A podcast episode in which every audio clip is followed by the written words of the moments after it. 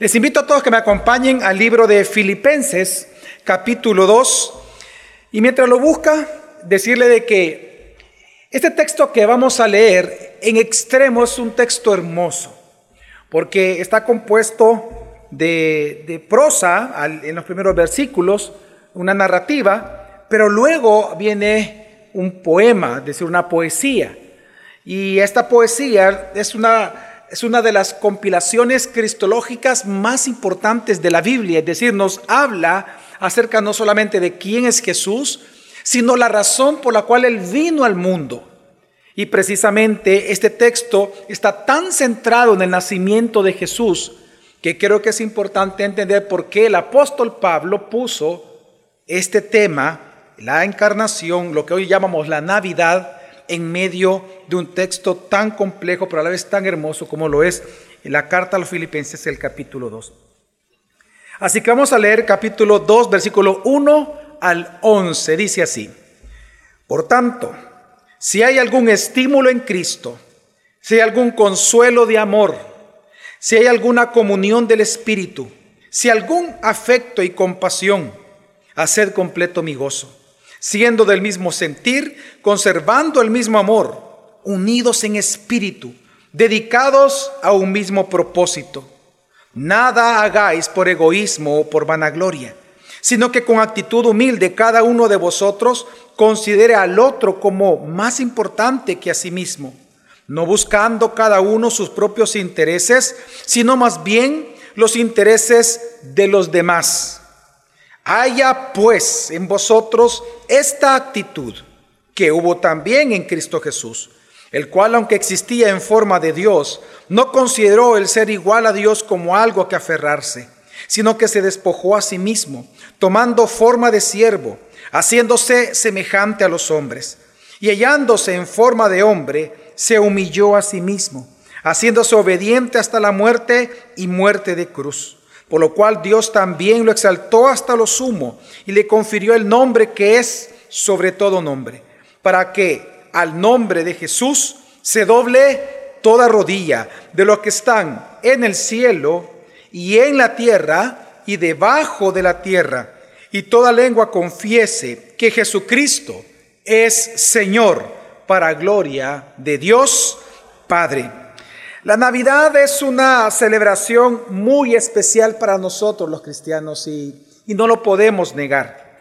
La Navidad como celebración, como fecha, como tradición, tiene el poder de unir familias, tiene el poder de unir amigos, tiene el poder de traer por lo menos algunas horas de alegría y de esperanza a hogares en donde probablemente no hay tal alegría y hay desesperanza.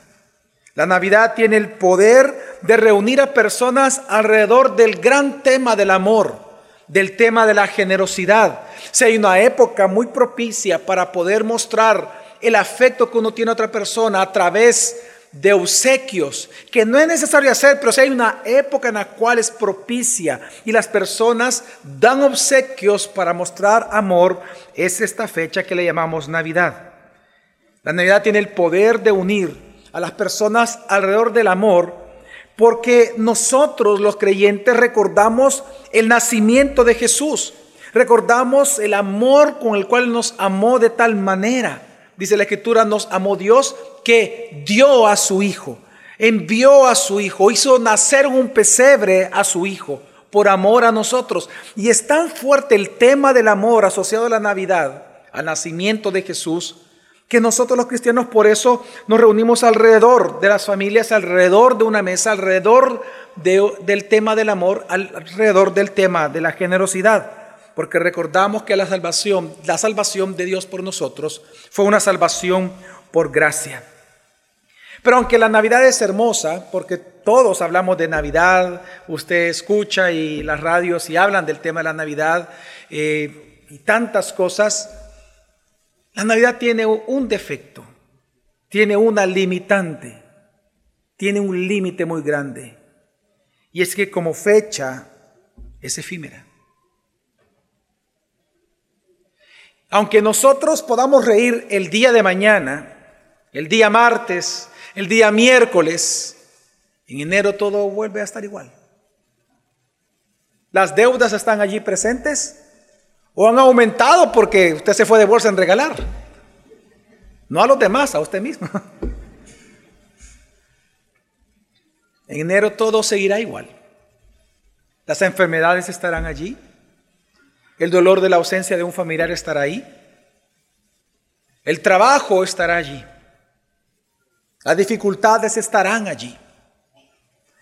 Por lo tanto, la pregunta es, ¿acaso nosotros debemos de celebrar entonces de tal manera la Navidad? Yo creo que sí. Y es que no debería de ser así. No debería ser algo efímero. Ese, y le vamos a llamar, y no me malentienda, no estoy hablando de demonios ni, ni de ángeles, ese espíritu navideño que surge en esta época entre creyentes es algo que Filipenses capítulo 2 nos enseña que debe de permanecer todos los días en nuestro corazón. Porque cuando leemos Filipenses 2, Filipenses 2 nos enseña que cuando la iglesia comprende el gran amor de Dios involucrado en su encarnación, entonces es cuando nosotros podemos, por amor, luchar juntos por el Evangelio cada día. Y ese es el gran tema del capítulo 2 de Filipenses. Y es que en el capítulo 1, si uno comienza a leer Filipenses, se lo recomiendo que usted lo pueda leer, por ejemplo, hoy, este día. En Filipenses capítulo 1, Pablo, recordemos, él estaba en la cárcel cuando él escribió esta famosa carta. Muchos conocen esta carta porque habla del gozo. No es el tema principal el gozo, hay varios temas, sin embargo, no vamos a negar de que Pablo, estando en la cárcel, anima a los creyentes con esta carta. Pero en el capítulo 1, al final de este mismo capítulo, Pablo les exhorta a los cristianos de Filipo tres cosas. En primer lugar, les exhorta a comportarse de una manera digna del Evangelio. Número dos, les exhorta a permanecer firmes sin dividirse como creyentes. Y número tres, a luchar juntos por la fe del Evangelio. Ahora, ¿por qué Pablo, desde el capítulo 1 de una carta, por qué Pablo exhorta fuertemente a la iglesia a estas tres cosas? Porque cuando uno lee la carta va descubriendo que en la época de Pablo en que él escribió, había muchas divisiones dentro de la iglesia local por intereses egoístas, por la búsqueda de vanagloria, es decir, por la búsqueda de posición y de tener poder y control sobre otras personas, así como también por creer las falsas enseñanzas de los falsos maestros de la época. Era tal los problemas internos en la iglesia de Filipo que Pablo, estando en la cárcel, les escribe no solamente para animarlos, por animarlos, sino para exhortarlos y animarlos a que estén juntos luchando por la fe del Evangelio, a comportarse, a tener una actitud digna del Evangelio de Jesucristo y a permanecer juntos sin división. Pero la gran pregunta que surge al final de la lectura del capítulo 1 es ¿cómo? ¿Cómo tener esta clase de comportamiento que dignifica el mensaje del Evangelio? El argumento que presenta el apóstol Pablo en el capítulo 2 es que la manera en que nosotros podemos comportarnos de manera digna del Evangelio es considerando el gran amor de Dios por nosotros manifestado en la encarnación, manifestado en lo que nosotros llamamos la Navidad. En palabras, en palabras contemporáneas, en palabras culturales, el argumento de Pablo es que cuando la iglesia considera el verdadero espíritu de la Navidad, es decir, el amor de Dios por nosotros, entonces nosotros es cuando comenzaremos a amar de la misma forma en que fuimos amados por Dios a los demás. Por lo tanto, este texto de Filipenses capítulo 2 lo voy a agrupar en dos grandes temas, en dos grandes puntos. Lo primero que vamos a ver del versículo 1 al versículo 4 es la manera en que como creyentes tenemos que amarnos unos a otros, la forma, como dice Pablo, en que tenemos que amarnos los unos a los otros, porque es algo que tenemos que reflexionar en esta época de Navidad. Y en segundo lugar, del versículo 5 al 11, quiero hablar del de la fuente de dicho amor. Porque una cosa es lo que tenemos que hacer, pero lo otro es el poder bajo el cual podemos amar. Y es lo que nos habla los siguientes versículos del 5 al 11. Así que el objetivo de esta mañana es muy simple en esta época navideña. Es poderle convencer a usted de que comprender el gran amor de Dios por nosotros en su encarnación o manifestado en su encarnación es lo que nos impulsa a amar a los demás día tras día. ¿Y por qué hay que hablar del amor? Porque si, el, si hay un tema central en la Navidad es el amor. Yo no sé cuántos de ustedes prestaron atención a las letras que cantamos esta mañana. De todas las alabanzas que fueron cinco, ¿verdad, Pastor Melvin? De las cinco alabanzas que cantamos, cuatro hablaron del amor. Cuatro. Estaba la palabra amor expresamente. ¿Por qué? Porque el tema central de la Navidad es por amor. Por amor vino Dios a este mundo encarnó en este mundo, tomó forma, decir, se hizo un ser humano sin dejar de ser Dios nunca, por amor. De tal manera amó Dios al mundo que dio a su Hijo unigénito. Así que lo primero que vamos a ver nosotros en este texto es la manera en que Dios nos manda a amar ante el tema, ante la realidad de la Navidad ante la realidad de la encarnación de Jesús, que es del versículo 1 al 4. Cuando nosotros analizamos la vida cristiana, hermanos, podemos nosotros observar que la vida cristiana es una vida de contrastes. Por un lado, nosotros experimentamos amor, pero por otro lado, nosotros experimentamos el egoísmo también, ya sea nuestro o de otras personas. Por un lado, nosotros somos capaces de experimentar felicidad pero en esa misma semana, en ese mismo día, podemos experimentar grandes tristezas. En la vida cristiana experimentamos la vida, pero también tenemos que enfrentar la muerte. En la vida cristiana enfrentamos muchas veces la escasez y otras veces enfrentamos la abundancia. En cada creyente de los que está aquí sentados esta mañana, estas experiencias son individuales, son distintas al que está a la par tuya. Sabemos que cada experiencia cristiana es diferente según el número de creyentes haya en esta mañana. Sin embargo, aunque nuestras experiencias en estos contrastes son distintos unos con otros, hay un punto en común a todos nosotros, los cristianos, que nos une en esos sufrimientos o en esas alegrías. Y el punto que nos une es que en cada dificultad que nosotros experimentamos, también experimentamos el estímulo de Cristo, el consuelo de Cristo, el amor de Cristo, la compasión de Cristo y la fortaleza de Cristo. Amén, hermanos. Nosotros los cristianos podemos decir que en cada momento en que nosotros sufrimos, en cada momento nosotros experimentamos el amor, el consuelo, la fortaleza de nuestro Salvador y Redentor Jesús. Amén. Este punto en común en todos nosotros, es decir, recibir el consuelo de Dios, el amor de Dios, su compasión, es lo que Pablo viene a hablar, que es la base, o debería ser la base para nosotros mostrar la misma compasión, el mismo amor, el mismo consuelo de nosotros a otras personas. Y en lugar de nosotros provocar el chisme, la burla, la traición, el rechazo a las demás personas, o violentar a los demás hermanos, si nosotros somos consolados por Cristo, tenemos que consolar a otros con ese mismo consuelo. Si nosotros somos amados por Cristo, tenemos que amar de la misma manera. Si somos perdonados por Cristo cada día, de la misma manera tenemos que perdonar a otros sus pecados o sus ofensas. Y es así como comienza la carta a Filipenses.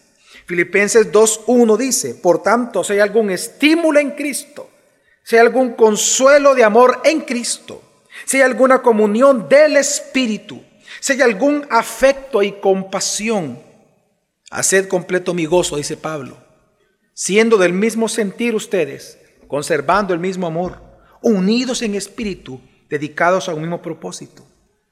Pablo lo que está diciendo es, ustedes me aman, Sí, dice eh, los filipenses, claro, porque hasta le enviaron a un siervo llamado Epafrodito para que lo sirviera a Pablo en la cárcel. La iglesia de Filipo amaba muchísimo a Pablo.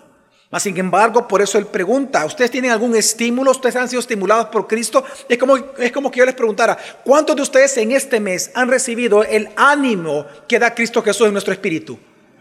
¿Hay algún estímulo en Cristo, hermanos? ¿Hay algún consuelo en su amor? Entonces, Pablo, poniendo estas preguntas retóricas, entonces los manda a decir, haced entonces completo mi gozo, decir, tráigame consuelo aquí en la cárcel de una manera ámense entre ustedes. Ámense. Cuídense. Edifíquense. No se rechacen. No lo hagan. Así comienza este capítulo. Pero la gran pregunta es, ¿cómo? Pablo, ¿cómo lograr eso? Es tan difícil. Viene el versículo 3 y él dice, nada hagáis por egoísmo o por vanagloria, sino que con actitud humilde cada uno de vosotros considera al otro como más importante que a sí mismo, no buscando cada uno sus propios intereses, sino más bien los intereses de los demás. Pablo lo que está haciendo en el versículo 3 y 4 es un llamado a la unidad y al amor por medio de una actitud humilde, no egoísta, por una actitud desinteresada, es decir, sin vanagloria.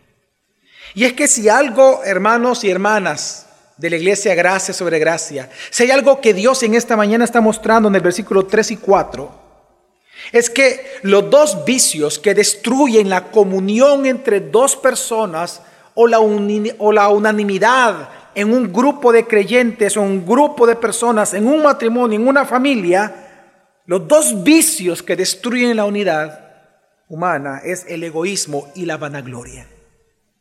El egoísmo y la vanagloria. El egoísmo y la vanagloria. Y esto es lo que nosotros vemos eh, lamentablemente en, en algunos matrimonios. Piense por un momento, hermano, y responda. ¿Qué sucede cuando en un matrimonio cada uno solo busca sus propios intereses? ¿Ese matrimonio se edifica o ese matrimonio se destruye?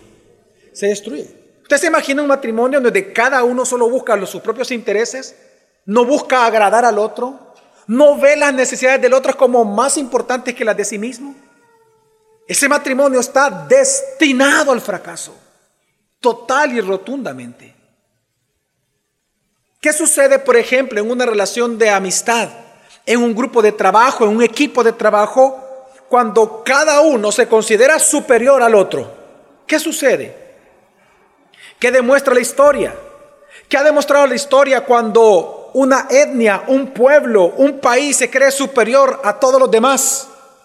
¿Acaso no es cuando surgen pensamientos imperialistas de conquista? ¿Acaso no hay crímenes de lesa humanidad? ¿Acaso no podemos nosotros reflexionar en lo que pasó con Gengis Khan, con Seo Sessun, con Hitler, lo que pasa en Sudamérica, en Venezuela, lo que pasa en Cuba. Cuando una persona, un sistema se cree superior a las personas, el abuso es inmediato.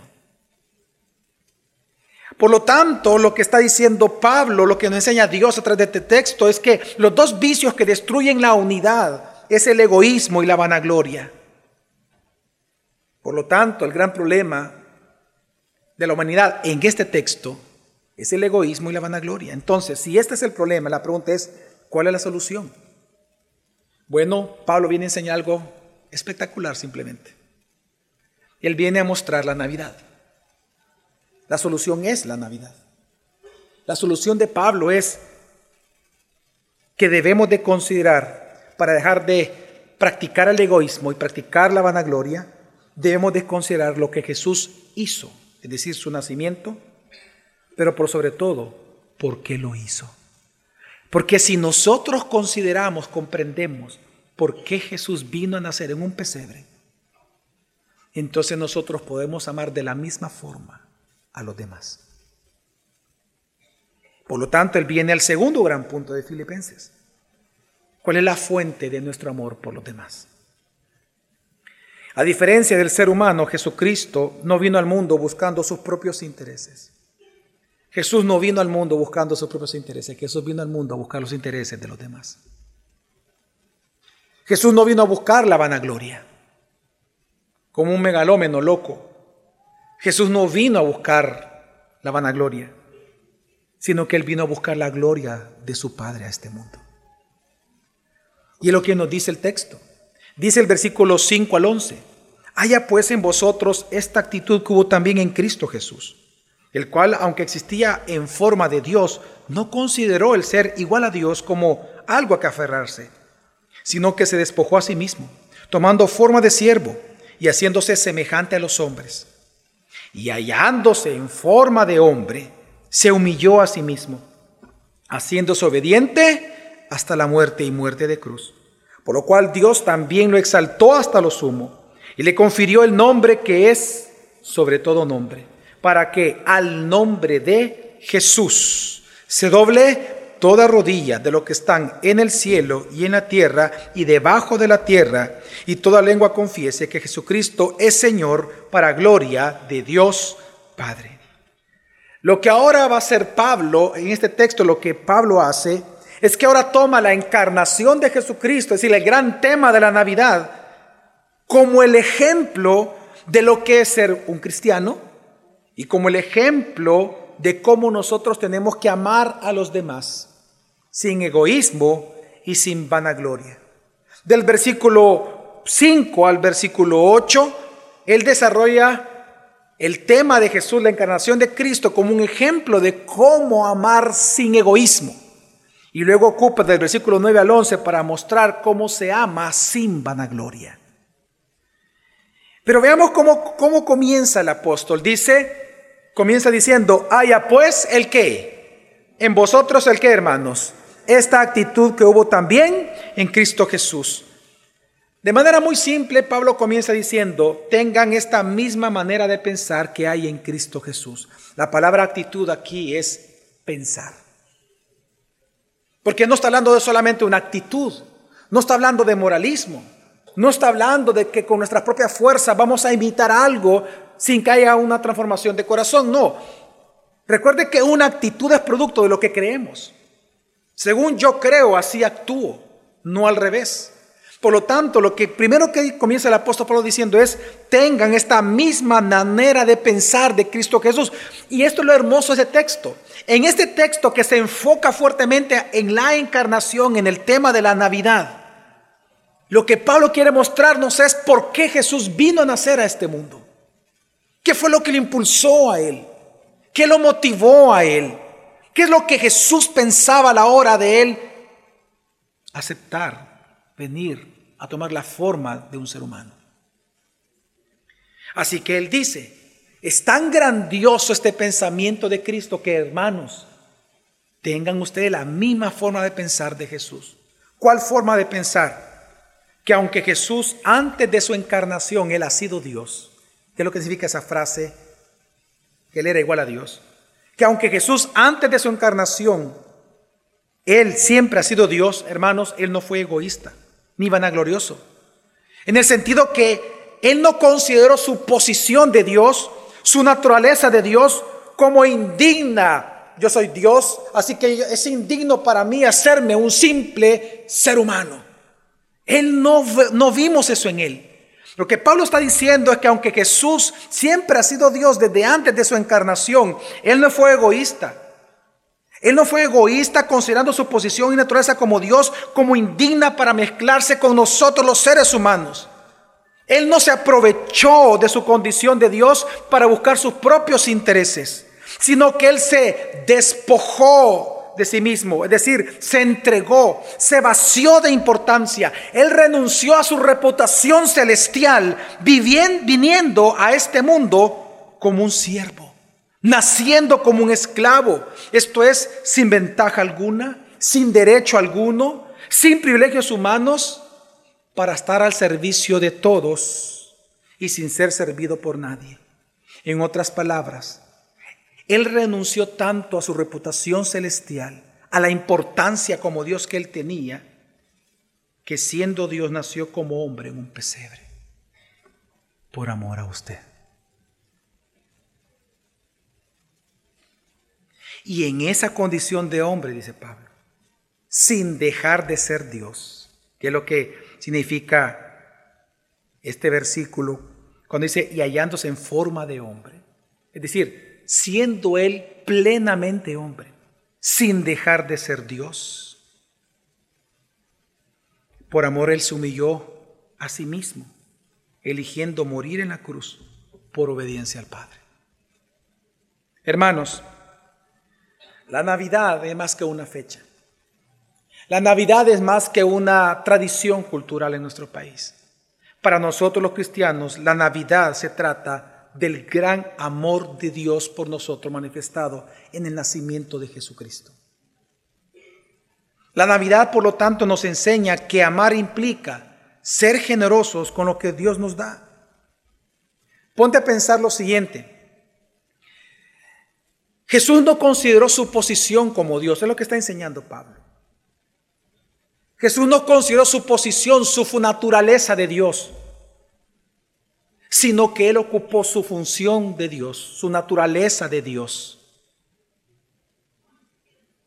para salvación nuestra. Él ocupó su poder para ayudarnos. Él ocupó su poder para sanar. Lo que está enseñando también este texto, de igual manera para nosotros, así como Jesús, nosotros igual, hermanos, no debemos de considerar nuestra posición social. Tú no puedes considerar tu posición social, tu función laboral en El Salvador, el poder que tú tienes, el dinero que Dios te ha dado, como algo al cual tú debes de aferrarte. Si algo nos enseña la Navidad es eso, tu posición, tu dinero, tu función, el poder que tú tienes, porque todos tienen algún poder, diferentes niveles, pero todos tienen poder de algo. Entendamos que eso que se te ha sido otorgado por gracia no es algo a lo cual tú debes de aferrarte, sino que Dios te lo ha dado como medios para servir como siervo a los demás. Si algo nos enseña la Navidad es que Jesús, a pesar de que tenía acceso, hermanos, a todos los privilegios y los poderes que su identidad divina le otorgaban, en lugar de él explotar ese poder para dominar a las criaturas, las ocupó para servirnos. Y contrástelo con los dioses griegos. Ellos ocupan su poder para dominar sobre las criaturas. Ellos no se mezclan y dicen, es indigno para mí, pero para Jesús no. Él es el verdadero Dios.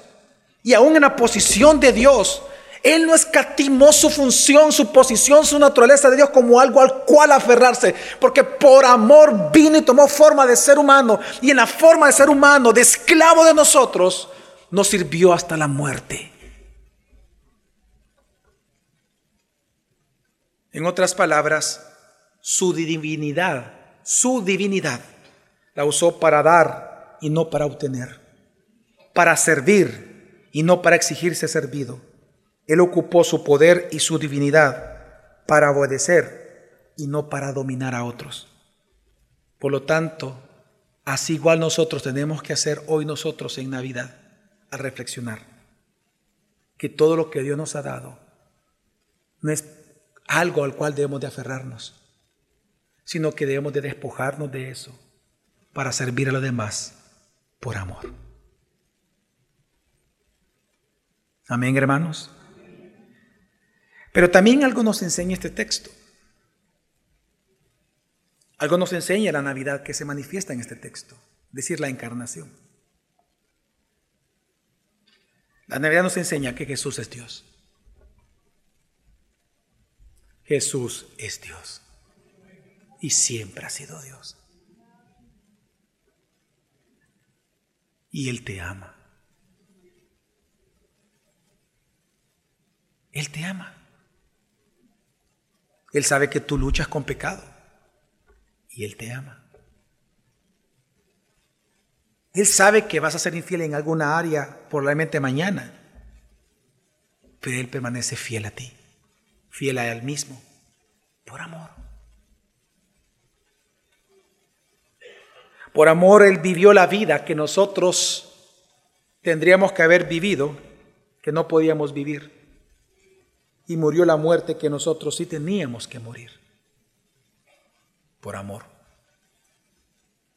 Por lo tanto, ante esa realidad, ante este mensaje que nos da Filipenses, para unos es mensaje de esperanza y de ánimo, pero para otros es un mensaje muy peligroso. Porque ante el mensaje de que Jesús es Dios, manifestado así en la encarnación, ante ese mensaje solamente tú tienes tres formas de reaccionar. O tú huyes despavorido de tal Cristo por miedo, o te rebelas contra Él, incluso atacando el Evangelio o siendo un ateo, o te entregas en amor abrazando la cruz, abrazando el Evangelio, creyendo que Jesús es Dios. Así que si algo nos enseña precisamente Filipenses, es que nosotros debemos de amar sin egoísmo, porque es lo que nos predica la Navidad. Amar sin qué? Sin egoísmo. Pero lo segundo que nos predica la Navidad, lo que nos enseña, es que también tenemos que amar sin vanagloria. Amén. Y es lo que enseña luego entonces del versículo 9 al 11. La Biblia nos enseña, hermanos, que Jesús fue obediente hasta la muerte. Y eso representó una recompensa eterna. Recordemos que la cruz no era un símbolo de orgullo cristiano como ahora. Por ejemplo, hoy las personas andan en una cruz y, que, y en las camisetas la cruz. Recordemos que en el tiempo de Pablo no era un motivo de orgullo la cruz. La cruz era una vergüenza pública. Era un símbolo de vergüenza, un símbolo de escarnio. Y sin embargo Jesús fue obediente, dice, hasta la muerte. ¿Y muerte de qué? De cruz. Pero ese camino de dolor, esa vía dolorosa lo llevó a la gloria. Él no buscó la gloria de este mundo. Él abrazó la cruz que lo avergonzó. No buscó la gloria. Siguió el camino de la vergüenza pública. Porque en esa vía dolorosa, en ese camino de vergüenza pública, entonces el Padre lo glorificó eternamente y para siempre. Pablo comienza, por lo tanto, a presentar la gloria que buscó Jesús. Recuerda dónde venimos. Pablo dice, haya en vosotros esta qué? Esta forma de qué? De pensar de Jesús. Él no está mostrando lo que Jesús consideró. Jesús consideró más grande la gloria del Padre que la gloria de este mundo. Y por eso Él con gusto obedeció abrazando la cruz. Por lo tanto, dice la escritura, que está la gloria de Jesucristo, que va a haber un día, llegará un día, en que toda rodilla se doblará ante Él. Y en ese momento toda lengua confesará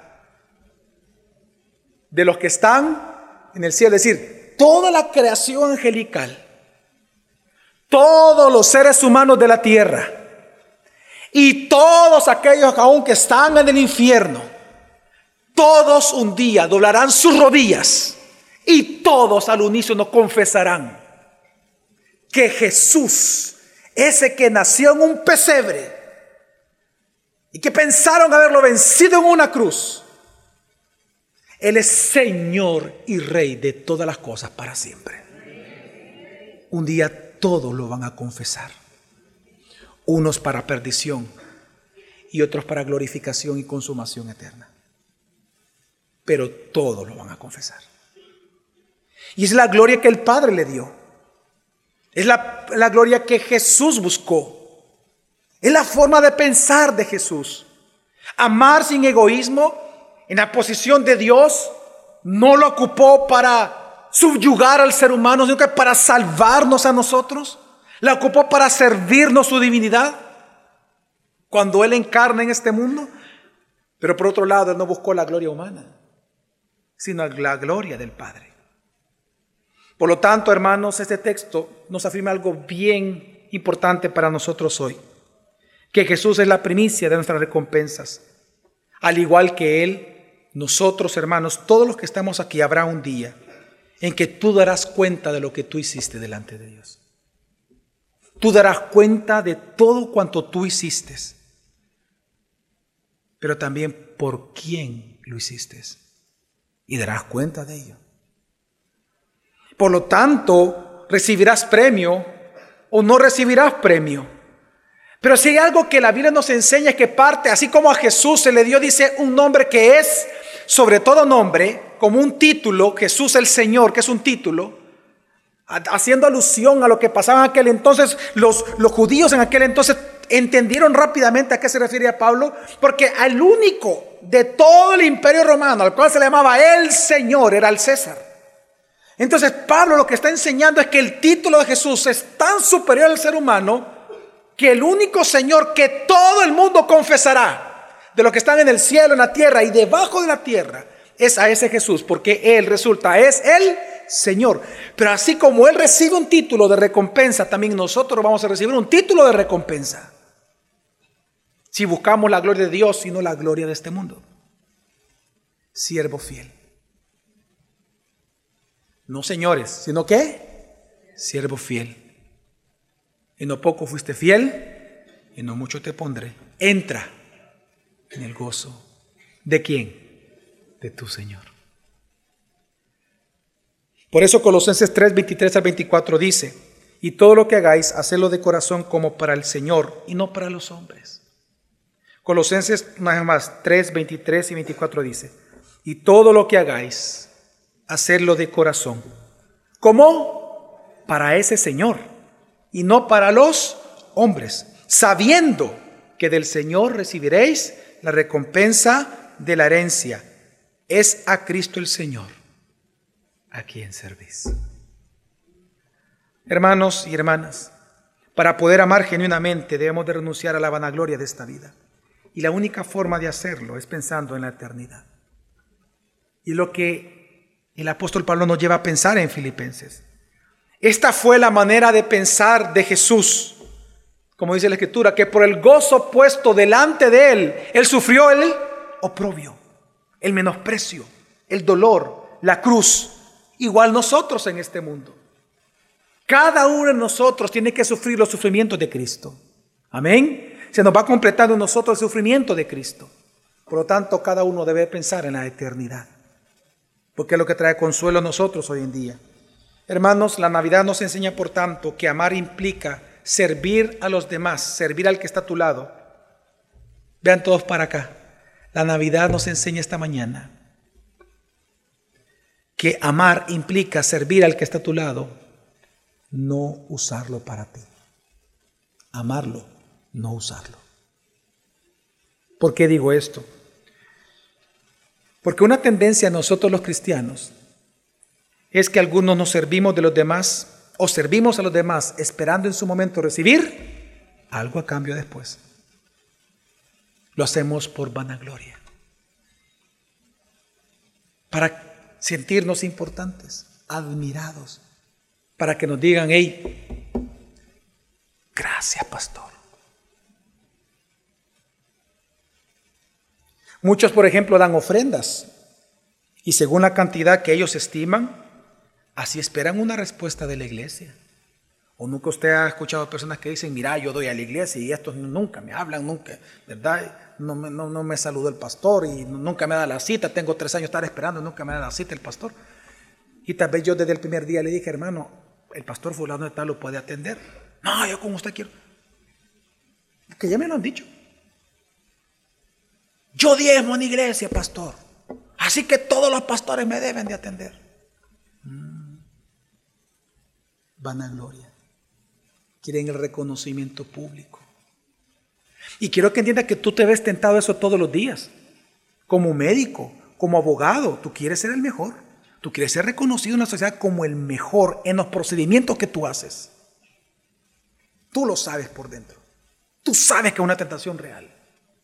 Nadie trabaja en un trabajo para ser el último. Todos quieren ser el qué? El primero. Todos aquí, los que laboran en este hotel, quieren ser el gerente del hotel. Todos. No hay uno que no quiera eso. Y así es en tu trabajo. Quiero que entiendas que la vanagloria es algo inherente en nosotros, nuestra carne. Por lo tanto, la Navidad nos enseña que amar implica servir y no usar a los demás para nuestros intereses. porque eso no es amor.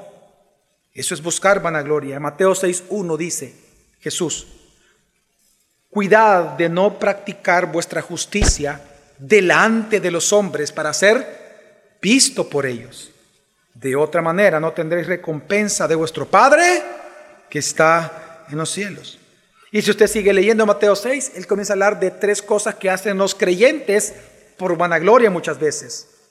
Dar ofrendas, orar y ayunar. ¿Qué te pasa? No, hombre, que estoy ayunando este día. Usted lo quiso decir. Usted quería que todos se enteraran. Claro.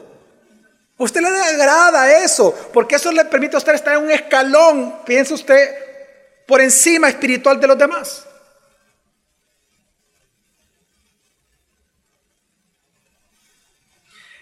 Ahora, ¿cómo tú puedes saber que tú estás practicando la vanagloria? Pregúntate, ¿a qué personas tú estás en este momento ocupando para satisfacer tus intereses?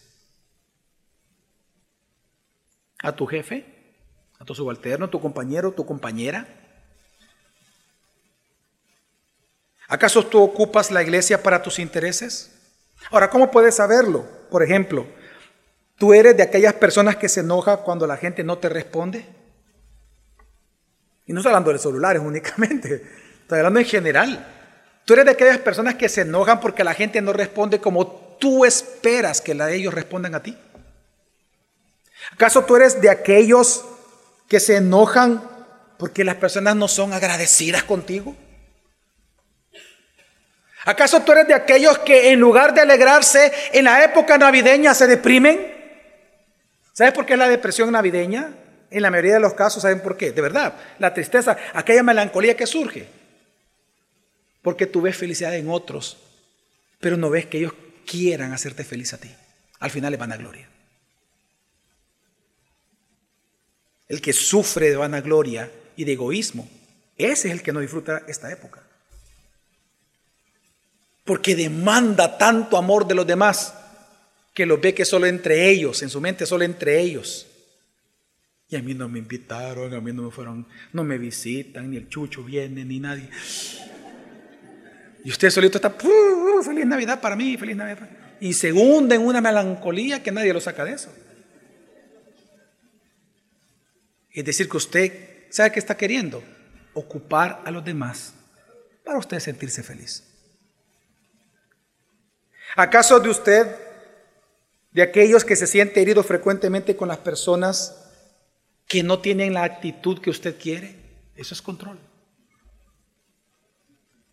Así que hermanos, en Navidad entonces debemos de recordar una cosa, que el gran amor que Dios tuvo por el gran amor que Dios tuvo, perdón, por nosotros, mostrados en la encarnación, es algo que nosotros debemos de recordar todos los días. Porque comprendiendo ese amor de Dios en su encarnación es lo que nos lleva a amar sin egoísmo y sin vanagloria a los demás todos los días de nuestra vida. Amén, hermanos. La Biblia nos ordena, por lo tanto, si usted se da cuenta, ser santos porque yo soy santo. En Mateo dice, ser misericordiosos como vuestro Padre es misericordioso. Así que, ¿cuál es el mensaje en Filipenses rápidamente? Amad sin egoísmo y sin vanagloria porque así Jesús te amó en su encarnación hasta su resurrección, sin egoísmo y sin vanagloria. En este día, en la víspera de Navidad, sinceramente, hermanos, yo de verdad les digo que es mi oración por ustedes, que en esta Navidad, al reflexionar en el gran amor de Jesús en la cruz, en el nacimiento y en su vida, usted puede recibir en estos días paz ante cualquier dificultad, consuelo en medio de cualquier tristeza o angustia y confianza en medio de cualquier incertidumbre. Recuerde esto y no lo olvide el día de mañana y hoy. Si Jesús por amor encarnó y por amor fue obediente hasta la muerte, tenga por seguro que por amor Él lo va a sustentar, lo va a cuidar, lo va a consolar y lo fortalecerá hasta que Él venga por segunda vez. Amén. Vamos a orar.